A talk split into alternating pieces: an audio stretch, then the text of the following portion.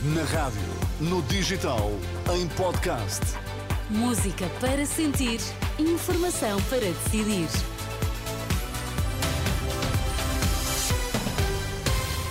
Notícias para ouvir agora na Renascença. Vamos saber quais os títulos em destaque nesta edição da meia-noite. Arrancaram os debates televisivos para as legislativas, com as habituais trocas de acusações. António Costa defende que um boicote dos polícias às eleições de março seria uma traição à democracia. Pedro Nuno Santos classifica de aventureirismo o choque fiscal proposto pela Iniciativa Liberal. Naquele que foi o primeiro frente a frente televisivo, na SIC, o líder do PS acusou Rui Rocha de lançar o país na austeridade com medidas que custariam 9 mil milhões de euros nas contas do socialista. Os senhores apresentam uma, uma reforma fiscal, um choque fiscal, hum? que faz um rombo de 9 mil milhões de euros. Não. Só no IRS. É falso. Só no IRS. Desculpa, só no IRS são 3.500 milhões, só no, no IRC é entre 1.500 a 2.000 milhões. Uhum. É uma brutalidade. Uhum. Como é que a iniciativa liberal quer compensar? Cortando no Estado Social, cortando nos Não, serviços todo. públicos, cortando na escola pública, cortando na saúde pública. Porque é a única maneira, porque os senhores não fazem magia ainda. E este, este é um ponto uh, muito importante. No final de um programa destes, no final de um programa destes, aquilo que espera a Portugal é a austeridade. Rui Rocha respondeu que estas contas do líder do PS são falsas, acusando Pedro Nuno Santos de ter sido um ministro incompetente e que não consegue explicar como é que o Estado responde aos problemas das pessoas. O IVA, por exemplo, a receita que temos hoje, em 2024, face à que tínhamos em 2015, é 7 mil milhões mais alta. Portanto, alguma coisa há de chegar para compor. Não há de ser sempre preciso fazer uma coisa e é aí que a conversa tem que mudar.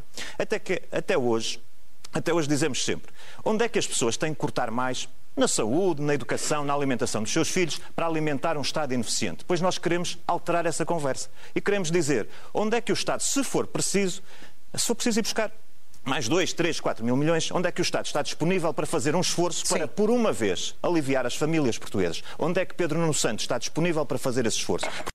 E logo no início do debate, Pedro Nuno Santos não tinha querido dizer o que pensa sobre a viabilização ou não pelo PS de um governo do centro-direita nos Açores, referindo que se trata de uma opção do PS regional.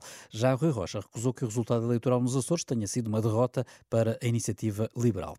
Um boicote à realização das eleições legislativas seria uma grave traição à democracia. É com palavras duras que o primeiro-ministro, numa carta aberta dirigida à plataforma de sindicatos da polícia, diz esperar que as forças de segurança assegurem o ato ato eleitoral. Contactado esta noite pela Renascença, Armando Ferreira da Sinapol não quis prestar declarações sobre a carta e remeteu apenas para a entrevista que deu no fim de semana, mas na CNN Portugal, Bruno Pereira, do Sindicato Nacional de Oficiais de Polícia, que integra a plataforma, veio dizer que é excessiva a possibilidade de um boicote às legislativas. Conforme aquilo que foi a minha interpretação, eu não creio que o Presidente do Sinapol, ainda que ele não precise que eu defenda a honra dele, não parece claramente tenha sido isso que ele quis dizer. Quero acreditar que os polícias manter-se-ão unidos e coesos e a protestar dentro daquilo que são limites de ética, limites de dever, não será agora claramente o que o irão fazer. Sobre a reivindicação de um subsídio de missão, como o que recebeu a Polícia Judiciária, António Costa diz na carta aberta que o Governo de Gestão não tem legitimidade para tomar uma medida com impacto orçamental permanente e duradouro, como seria o caso. Bruno Pereira defende que o Governo já podia ter tomado esta decisão.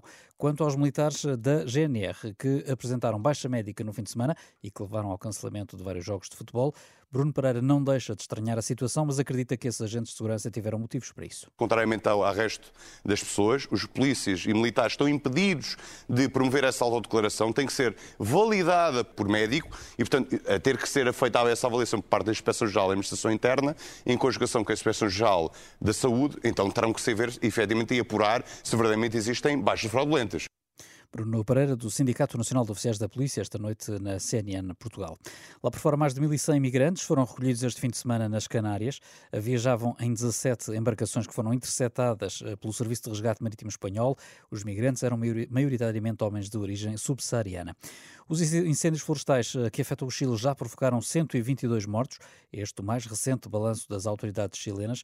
De acordo com o governo do Chile, há 165 incêndios ativos, 40 deles ainda por controlar. Foram destruídas casas que deixaram mais de 40 mil pessoas desalojadas na região turística de Valparaíso.